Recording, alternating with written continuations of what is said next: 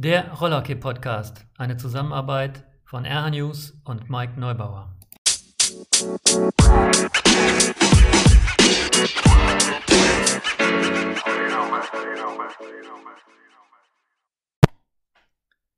Einen wunderschönen guten Tag, ich begrüße euch zu meinem Rollerkey Podcast. Diesmal habe ich keine Interviewpartnerin oder Partner, sondern einen Kommentar zur aktuellen Lage im deutschen Rollerkey. Es wird in Zukunft beides geben, sowohl meine Kommentare als auch Interviews. Ich möchte damit Denkanstöße geben, damit wir gemeinsam an der Zukunft unseres Sportes arbeiten können. Hier nun mein aktueller Kommentar. Würde man das deutsche Rollerkey fragen, wie es ihm geht, würde es wahrscheinlich antworten, alles super, danke, läuft. Und es würde es so meinen, wie wir alle oft auf diese Frage antworten, nach dem Motto, frag bloß nicht nach.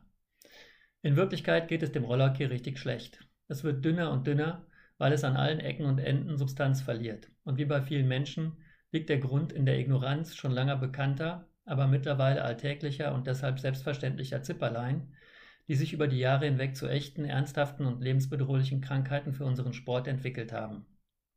Und ausnahmsweise stimmt hier der Spruch, früher war alles besser. Früher gab es von allem mehr.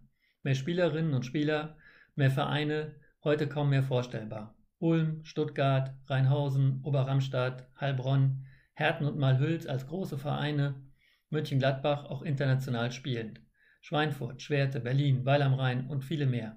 Mehr Zuschauer, mehr Bundesmittel, mehr Sponsoren, mehr Interesse, kurz das Paradies aus heutiger Sicht. Und weil das früher so war, haben die Verantwortlichen vielleicht gedacht, das ginge automatisch immer so weiter. Die Verantwortlichen waren für lange Jahre in ihren Ämtern, sei es aus Mangel an Alternativen oder weil niemand sein Amt abgeben wollte. Es etablierte sich auf jeden Fall eine sehr einseitige Art des Arbeitens. Warum und wieso das so war, ist aus heutiger Sicht auch irrelevant. Fakt ist, dass es uns in eine Situation gebracht hat, in der wir heute stecken, an vielen Stellen der Zeit hinterher. In den letzten 30 Jahren ist versäumt worden zu schauen, wo andere Sportarten stehen und was wir tun können, um aktuell zu bleiben.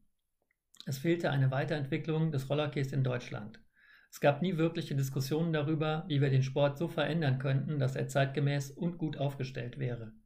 Es wurde völlig ignoriert, dass es zum Beispiel mit Inline-Hockey und Skaterhockey plötzlich Konkurrenzsportarten in unserer Sparte gab. Es wurde die gesamte sportpolitische Entwicklung ignoriert, keine Konzepte entwickelt, keine Regeln angepasst, nichts dafür getan, dass sich das deutsche Rollerkey international neu aufstellen und anpassen konnte. Es wurde nicht über eine Verbesserung der Verbandsstruktur nachgedacht, keine alternativen Geldgeber gesucht. Es wurde immer nur weitergemacht wie bisher, es wurde verwaltet. Neue Ideen waren nicht gefragt. Ich habe des Öfteren auf meine Vorschläge den Kommentar bekommen, dass man das ja alles schon ausprobiert habe und es alles nichts gebracht habe. Der größte Fehler in meinen Augen war, dass man nie versucht hat, mit allen zusammen zu analysieren, wo die Reise hingehen muss und nie versucht hat, die richtigen Leute für die entscheidenden Stellen zu suchen. In meiner Zeit als Nationaltrainer Damen hatte ich zwei Erlebnisse, die den Geist der Führung gut widerspiegeln. Einmal kam ein hoher Vertreter der SK Rollerkey unangemeldet bei einem Vorbereitungstraining vor einer WM vorbei, unterbrach dieses und hielt uns einen Vortrag, wie schlecht alles sei und dass wir ja eigentlich gar nicht zu einer Meisterschaft fahren bräuchten, da ja alles zu teuer sei und Chancen hätten wir ja sowieso keine. Das war sehr motivierend, kurz vor einer WM. Ein Jahr später wurden wir Europameister und alle, auch die damaligen Vertreter der SK, hatten das ja schon immer gewusst und feierten sich selbst. Ein weiteres Jahr später, wieder auf einer WM, wurde mir als Trainer vorgeworfen, die Spielerin, immerhin amtierende Europameisterin, zu sehr wie Stars zu behandeln. Im Prinzip wären das ja eher schlechte Spielerinnen.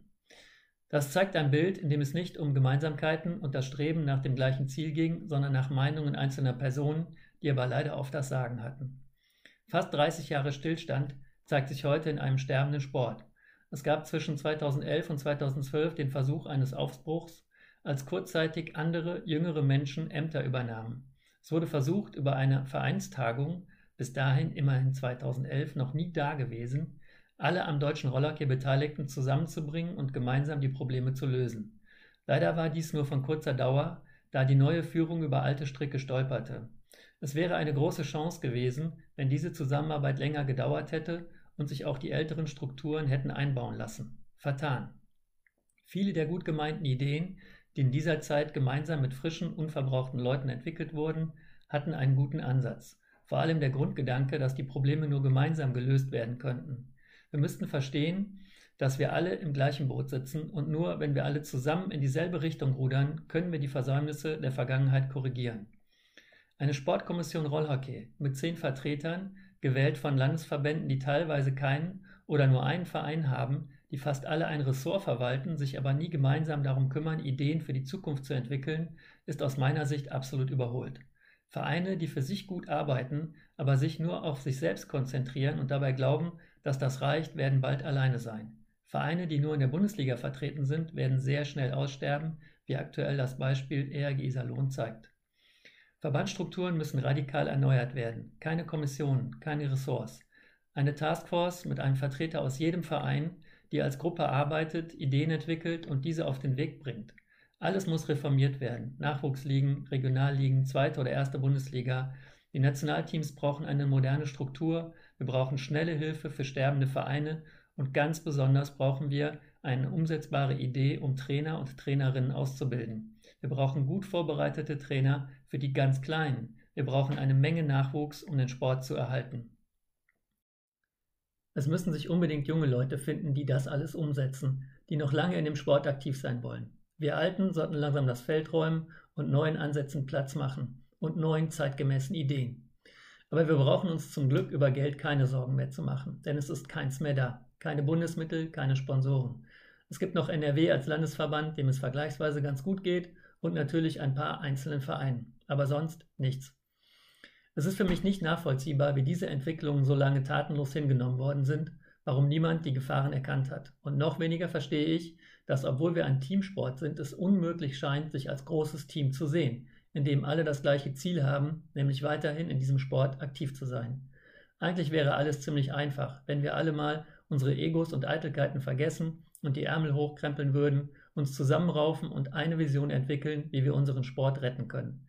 Die durch Corona verursachte Zwangspause wäre eine optimale Gelegenheit gewesen, eine Neuausrichtung einzuleiten. Alle hatten Zeit, alle hatten etwas Abstand vom Tagesgeschehen und somit Energien frei, mit denen eine Vision hätte entwickelt werden können. Dies ist leider nicht geschehen, es ging auch jetzt wieder nur um Kleinigkeiten, nie um das große Ganze. Wie ihr im Interview mit Thomas Ulrich letzte Woche schon gehört habt, ist da jemand, dem das Rollerhockey wirklich am Herzen liegt, der all seine Zeit für die Rettung des Sportes gibt. Aber er kann das nicht alleine, er braucht Hilfe, jede, die er kriegen kann. Es ist ein Neustart und wir alle sollten uns fragen, was wir als Einzelne dazu beitragen können. Rollerhockey in Deutschland in zehn Jahren, im Moment für mich kaum vorstellbar.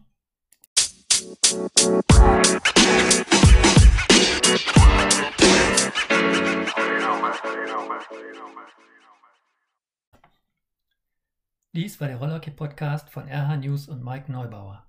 Solltet ihr dazu irgendwelche Kommentare abgeben wollen, so könnt ihr das gerne tun, indem ihr an info.rh-news.net schreibt.